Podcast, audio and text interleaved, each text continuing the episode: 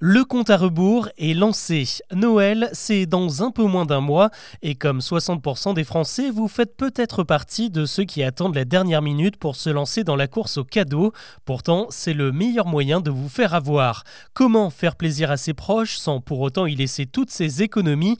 Avant d'aborder les autres infos du jour, c'est le sujet principal qu'on explore ensemble. Bonjour à toutes et à tous et bienvenue dans Actu, le podcast qui vous propose un récap quotidien de l'actualité en moins de 7 minutes, c'est parti c'est un phénomène qui s'est accentué avec l'inflation.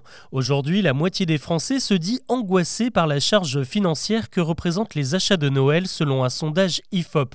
C'est vrai que le budget est conséquent, 350 euros en moyenne juste pour les cadeaux, et c'est encore pire lorsqu'il faut passer par le rayon jouet où c'est tout simplement la jungle des prix, un peu comme à la bourse. Alors si vous n'avez pas profité du Black Friday pour remplir votre hotte, la bonne nouvelle c'est qu'il n'est pas trop tard. Selon l'UFC, que choisir, il reste encore quelques jours pour profiter de prix à peu près raisonnables, car l'association surveille de près les étiquettes en magasin et elle a constaté une baisse généralisée de 10% ces dernières semaines. Cette fin novembre est donc le moment idéal pour faire vos achats. En revanche, si vous tardez un peu trop, vous risquez de vous faire rattraper par l'augmentation traditionnelle du mois de décembre. Elle est d'environ 10% avec des pics sur toutes les nouveautés et les dernières licences du style Marvel, Barbie ou Harry Potter. Un autre détail qui fait toute la différence, c'est que dans la majorité des catalogues de jouets qui sont arrivés début novembre, les prix affichés ne sont garantis que jusqu'au 3 décembre. C'est écrit en tout petit. Passé cette date, les distributeurs sont libres d'augmenter les prix comme ils l'entendent. Pour résumer, si vous avez encore des jouets à acheter, c'est maintenant ou jamais et essayez si possible d'éviter les nouveautés car les stocks achetés l'an dernier par les commerçants étaient beaucoup moins chers que ceux de cette année. Enfin, une autre tendance en plein boom, c'est le seconde main. De plus en plus de Français s'y mettent de manière décomplexée et ils ont raison. Les prix sont 40 à 70% moins élevés qu'en magasin et encore plus chez Emmaüs dont le site propose même une catégorie comme neuf. Et quand on voit les chiffres, ça fait encore plus sens. 110 000 tonnes de jouets sont jetées à la poubelle tous les ans et 440 000 tonnes encombrent nos placards. En moyenne, la durée d'utilisation d'un jouet c'est seulement 8 mois. À vous de voir si ça vaut le coup d'y investir du stress et vos économies. L'actu aujourd'hui, c'est aussi la trêve entre Israël et le Hamas au cœur des discussions. Depuis vendredi, la situation évolue d'heure en heure. Jusqu'à présent, 58 otages ont été relâchés par le Hamas et une dizaine d'autres pourraient être libérés ce lundi soir. En parallèle, l'Union européenne, l'OTAN ou encore l'Iran plaident pour prolonger la trêve censée se terminer ce mardi matin. Le Hamas est lui aussi favorable à une prolongation et désormais c'est Israël qui met la pression.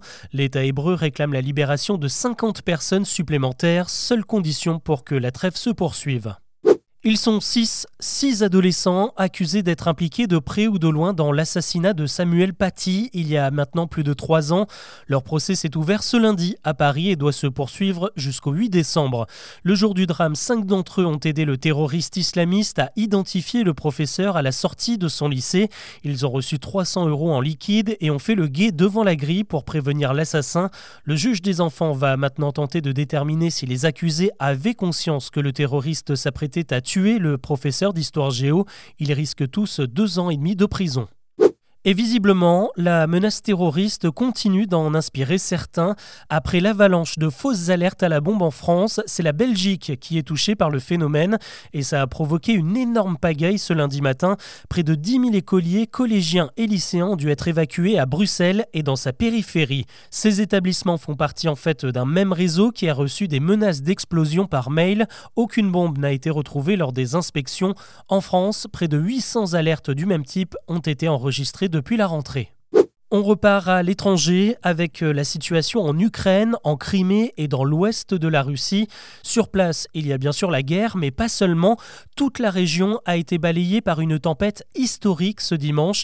Les habitants parlent d'un véritable Armageddon avec des vents à 150 km/h et des vagues de 9 mètres qui ont englouti plusieurs villes côtières de la mer Noire. Les inondations ont même détruit l'aquarium de Sébastopol où 500 animaux marins ont péri dans la catastrophe. L'état d'urgence a été décrété en Crimée et 2 millions de foyers se retrouvent sans électricité. Comment sauver la biodiversité en France C'est la question à laquelle Elisabeth Borne tente de répondre avec son nouveau plan environnemental présenté ce lundi. 40 mesures au total pour restaurer la nature et stopper l'effondrement du vivant. Ça passera par exemple par la plantation d'un milliard d'arbres dans toute la France et de 50 000 km de haies. On va aussi réaménager des prairies, des milieux très efficaces pour absorber du carbone ou encore lutter contre la pollution sonore sous-marine qui perturbe la reproduction des espèces plus de 410 millions d'euros vont être investis chaque année. Une autre promesse du gouvernement, c'est d'arriver à un paquet de cigarettes à 13 euros d'ici 2027. Eh bien, on en prend doucement chemin avec une nouvelle hausse du tabac annoncée pour le mois de janvier selon le journal Les Échos. Mais pour le coup, ce ne sera pas une hausse officielle puisque c'est l'inflation qui va faire gonfler les prix cette fois. Les fumeurs peuvent s'attendre à débourser 40 centimes de plus par paquet, ce qui devrait permettre de franchir la barre des 12 euros sur plusieurs marques. On termine avec une question qui sera le prochain Karate Kid? Après quatre films et une série dérivée, la franchise continue de se développer et un nouveau long métrage est en préparation avec la star Jackie Chan. Sauf que la production a décidé de donner sa chance à un inconnu pour le premier rôle et elle a lancé un casting international. N'importe qui peut tenter sa chance. Une petite annonce vidéo a été publiée il y a quelques jours sur les réseaux sociaux et elle a éveillé des vocations puisque 10 000 candidatures ont été envoyées d'un peu partout dans le monde. Les seuls prérequis, c'est qu'il faut avoir euh, des origines asiatiques, avoir entre 15 et 17 ans et parler couramment anglais. Le tournage est prévu en mars pour une sortie en salle fin 2024. Voilà ce que je vous propose de retenir de l'actu aujourd'hui. Avant de vous laisser, je vous propose de découvrir un nouveau podcast que nous venons de lancer sur Choses à savoir pour parler cette fois de philosophie. C'est Édouard qui est prof de philo qui vous propose d'aborder tous les lundis en 5 minutes une grande question comme pourquoi il faut philosopher, est-ce qu'il faut souffrir pour être heureux? Ou encore faut-il avoir peur de la mort? Il y a plein de références aux grands philosophes et des exemples concrets pour que vous saisissiez facilement les concepts et finalement nourrir votre pensée. Si ça vous intéresse, ce podcast s'appelle Le Coin Philo. Il est disponible sur toutes les applis de podcast. Je vous mets le lien dans les notes de cet épisode. Bonne écoute et je vous dis à très vite.